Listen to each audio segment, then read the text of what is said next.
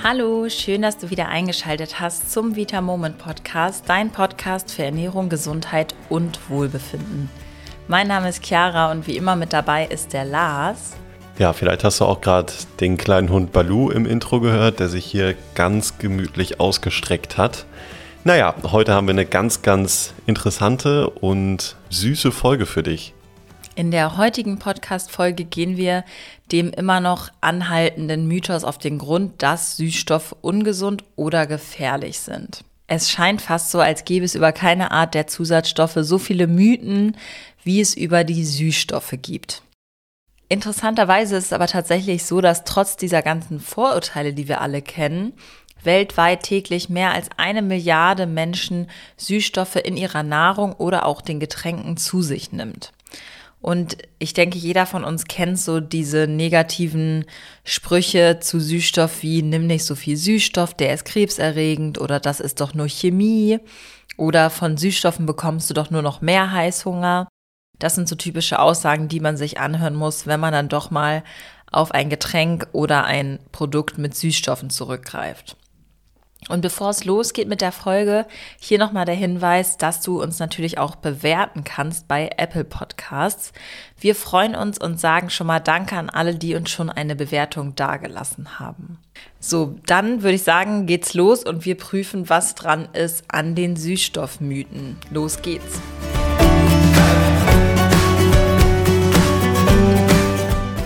Die erste Frage ist ja, wieso stehen wir denn eigentlich so sehr auf Süßes? Lars, magst du mal erklären, woran das liegt?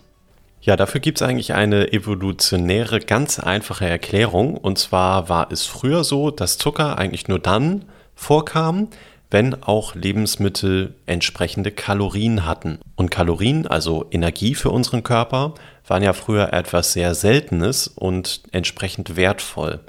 Das heißt, dadurch, dass wir süßen Geschmack mögen, hat unser Körper uns quasi gezeigt, hey, das willst du unbedingt haben, weil eben Kalorien Mangelware waren. Außerdem war es insbesondere früher so, dass einfach zuckerreiche natürliche Lebensmittel wie zum Beispiel Obst voll von Nährstoffen waren. Und das will unser Körper natürlich wiederum auch haben. Und damit wir als Mensch dann sozusagen einen Anreiz haben, diese Lebensmittel, die voll von Nährstoffen sind, zu essen, hat der Körper schlauerweise quasi diesen Hunger auf Süßes entwickelt. Das hat uns also geschützt und potenziell gerettet. Der weitere Grund, der auch noch interessant sein könnte, weshalb wir süßen Geschmack mögen, ist unsere Muttermilch. Und zwar ist es so, dass die Muttermilch relativ süß schmeckt, so wie viele andere Dinge in unserer Kindheit auch. Und an diese Zeit haben viele Menschen höchstwahrscheinlich, jedenfalls unterbewusst oder auch manchmal nur an bestimmte Teile, gute Erinnerungen. Das heißt, unser Körper weiß von früher vielleicht noch, dass da starke positive Emotionen im Spiel waren. Und das führt dann unterbewusst potenziell wiederum dazu, dass wir süßen Geschmack umso mehr mögen. Wichtig ist aber, dass wir jetzt hier im Hinterkopf verhalten, dass wir nicht mehr in der Steinzeit sind. Das heißt, wir bewegen uns viel, viel weniger und wir haben viel, viel mehr Kalorien, eher zu viele zur Verfügung, sodass wir auf süße Lebensmittel aufpassen sollten. Ganz genau. Heutzutage kann die Folge dann natürlich auch eine Gewichtszunahme sein. Das ist, glaube ich, die einfachste Folge davon, wenn wir deutlich mehr Kalorien aufnehmen, als wir benötigen. Durch eine sehr, sehr starke Gewichtszunahme können außerdem Krankheiten wie Bluthochdruck oder Typ 2 Diabetes begünstigt werden. Und um genau diese Gewichtszunahme und auch andere Krankheiten zu vermeiden, wurden dann künstliche Süßstoffe erfunden damit wir Süßes essen können, ohne direkt zuzunehmen. Also eigentlich ganz schlau. Dann kommen wir aber auch, würde ich sagen, direkt mal zu dem stärksten Mythos, und zwar Süßstoffe verursachen Heißhunger. Was kannst du denn von wissenschaftlichen Erkenntnissen dazu einmal sagen, Lars? Ja, also es kann natürlich immer sein, dass sich die wissenschaftliche Lage ändert, aber aktuell können wir ganz klar sagen, dass das Quatsch ist. Es wird ja immer gesagt, ja, der Körper, der denkt ja bei Süßstoffen, dass da jetzt was Süßes kommt und dadurch muss der oder wird der dann ja Insulin ausschütten, um den Blutzuckerspiegel wiederum freizuschaufeln. Was dann aber das Problem mit sich führt, dass der Blutzuckerspiegel dann in der Theorie in den Keller fallen würde und dann Süßstoffe dazu führen würden, so wie zuckerhaltige Lebensmittel auch, dass wir uns total vollstopfen.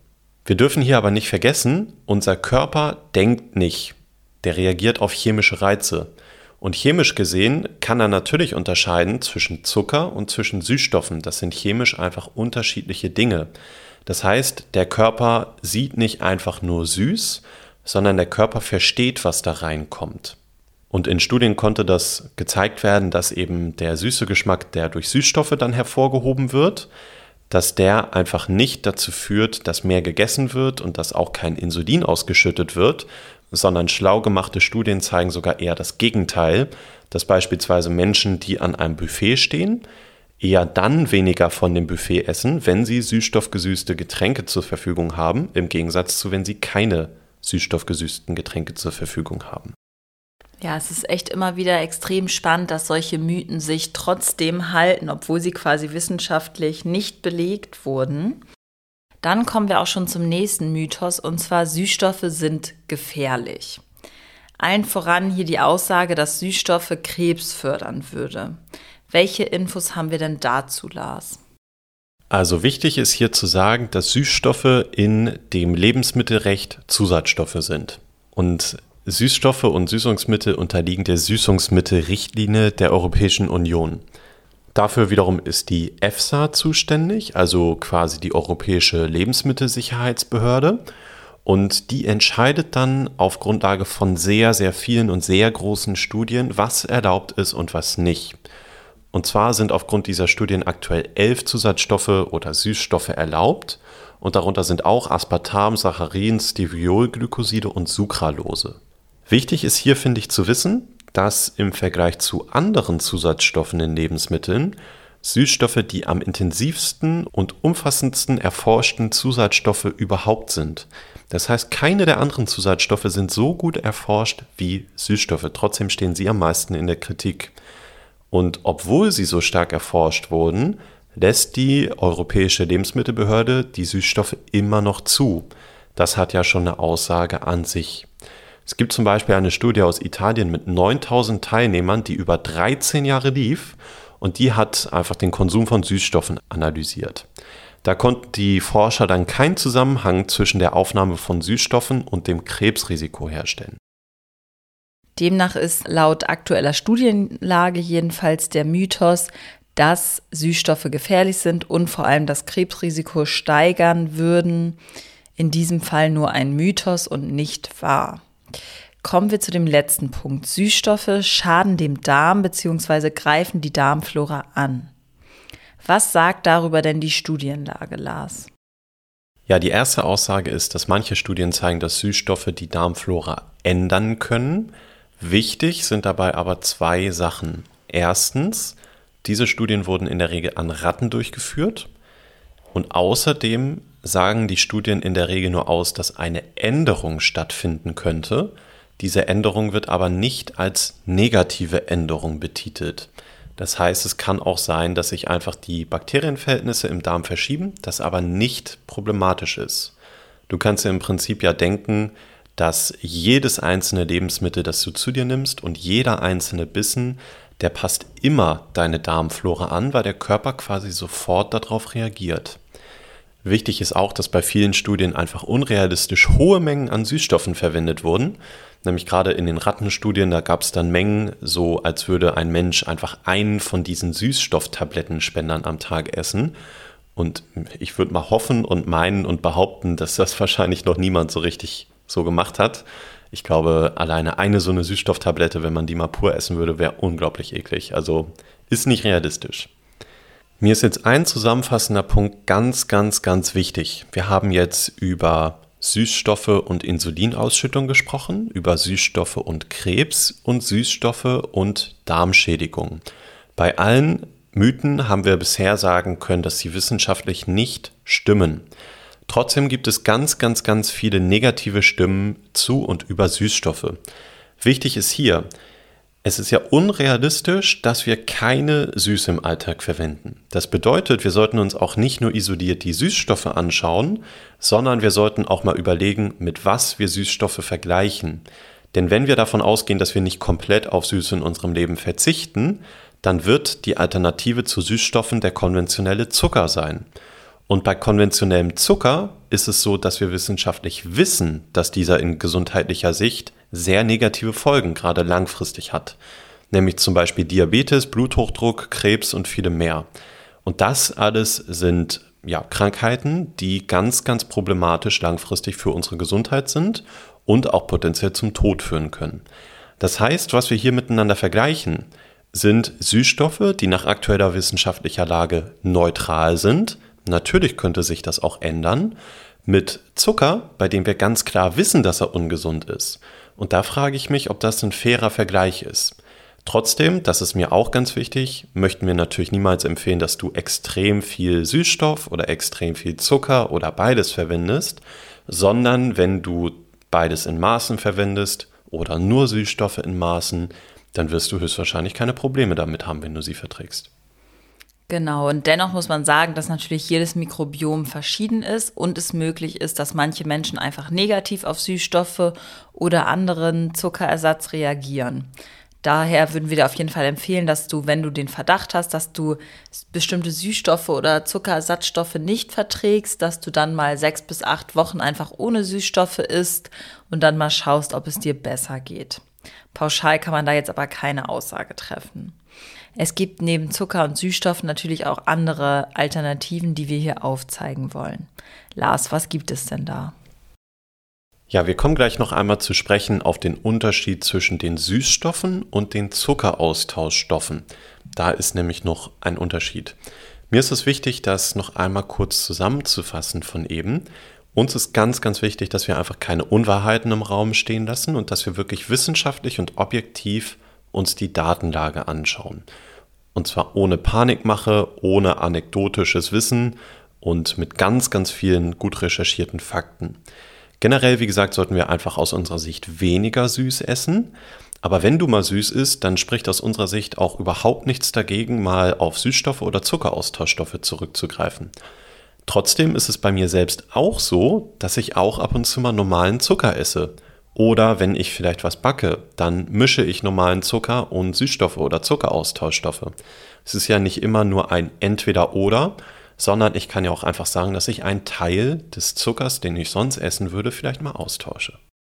Dann würde ich sagen, lass uns hier mal über den Unterschied zwischen Süßstoffen und Zuckeraustauschstoffen sprechen. Der größte Unterschied ist, dass Süßstoffe nicht auf natürlichem Wege entstehen, Zuckeraustauschstoffe aber schon. Beide haben in der Regel so gut wie keine Kalorien und in großen Mengen können aber bestimmte Zuckeraustauschstoffe abführend wirken. Aber ansonsten richten sie keinen Schaden an. Also das ist quasi das Schlimmste, was dann passieren kann. Du solltest sie nur nicht in großen Mengen essen. Welche beiden großen Zuckeraustauschstoffe haben wir denn, Lars? Ja, vielleicht kennst du schon Stevia, denn die Blätter der Stevia-Pflanze werden schon wirklich seit Jahrhunderten in vielen Ländern genutzt, um zum Beispiel Tee damit zu süßen. In Europa wurde der Zuckeraustauschstoff Stevia natürlich auch zuerst ganz, ganz vielen Tests unterzogen und dann auch relativ zeitnah erst im Dezember 2011 zugelassen. Bei dem zugelassenen Stoff handelt es sich nicht um die ursprüngliche Pflanze, sondern um quasi den extrahierten Stoff aus der Stevia-Pflanze und das nennt sich dann Steviolglycosid. Stevia hat ungefähr eine 300-fache Süßkraft von Zucker, das heißt, du kannst bei der Dosierung ein bisschen vorsichtig sein. Ganz genau. Und manche Menschen klagen gerade bei Stevia über diesen unangenehmen Geschmack und greifen deswegen lieber auf die zweite Variante, das Erythrit, zurück. Was hat es denn mit dem, mit dem Erythrit auf sich, Lars? Ja, der Name hört sich, finde ich jedenfalls, ziemlich äh, chemisch und unnatürlich an. Ja. Aber tatsächlich ist Erythrit ein Zuckeraustauschstoff, der in der Natur auch in Obst zum Beispiel vorkommt, aber auch in Gemüse oder Pilzen. In größeren Mengen wird Erythrit dann aber durch Fermentation in der Regel gewonnen, also durch Vergärung und dafür kann man beispielsweise Mais benutzen. Zum Backen aus meiner Sicht ist Erythrit super, super gut geeignet, denn es hat eigentlich sehr ähnliche Eigenschaften wie Zucker, nur dass du ein bisschen mehr brauchst von der Menge, weil die Süßkraft etwas geringer ist. Ich nehme auf jeden Fall auch super gerne Erythrit zum Backen und auch zum Kochen. Und ich habe es neulich sogar mal versucht, es karamellisiert sogar auch ganz gut. Also wenn man das beim Kochen zum Beispiel braucht. Dann haben wir noch eine weitere Alternative, wie viele Vitamoment-Liebhaberinnen wahrscheinlich auch schon wissen, und zwar unser Geschmackspulver oder auch Daily Flavor genannt.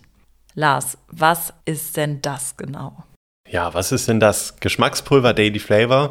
Ein ganz klassisches Beispiel ist, dass du Quark oder Joghurt nimmst und dass du da einfach dann das Daily Flavor ja, mit dem Geschmack deiner Wahl hinzugibst und du dann einen ganz leckeren Quark oder Joghurt daraus erhältst. Zum Beispiel bekommst du einen leckeren Erdbeerjoghurt oder du bekommst einen leckeren weihnachtlichen Apfel-Zimt-Joghurt daraus.